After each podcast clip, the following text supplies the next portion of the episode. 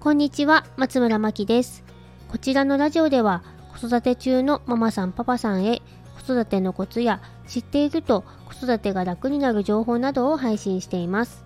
日々の子育てのお悩みが少しでも減ると嬉しいです。突然ですが、皆さんインプットとアウトプット、どちらの割合が多いですか？以前聞いた話なんですが、インプットとアウトプットは3対7の割合が理想的とのことなんですね。アウトプットの方がこんなにも多いのかとびっくりでした。私はインプットが好きなので、えー、アウトプットするのに結構なエネルギーを使ってしまうんですが、アウトプットが得意な方もきっといらっしゃいますよね。まあ、それってすごい才能だなと思います。アウトプットが7って今の私には程遠いんですが、そのくらいできたらものすごい速さで何でも吸収できちゃうんだろうなとか思います。私は知識とか情報を集めることが好きで少しでも興味のあることなら調べてしまう性格なので頭の中が常にいろんなことで溢れ返ってる状態でしたインプットとアウトプットを割合で言うと10対0でアウトプットをほとんどしてこなかったんですね。子育てが始まって、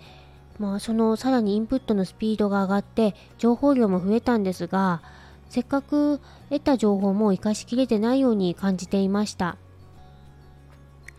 例えば育児の本を読んでいいなと思うことを実践しても習慣にはならなくて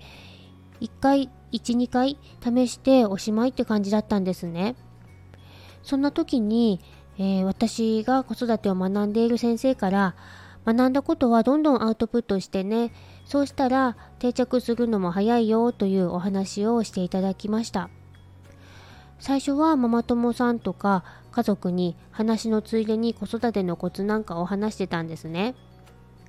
そうしたら自分の子育てでもその学んだコツを実際にだんだん使えるようになってきました。子育ての知識はしっかり定着していないといざという時に実践することはなかなか難しいものです。誰かに学んだことを話すという簡単な方法で知識は定着しやすくなります。自分の子育てに取り入れてみたいなと思うコツや対応法が見つかった時はご家族やお友達に話したりこのラジオのようなツールを利用してみるのもいいかもしれませんね。すると知識として定着しますので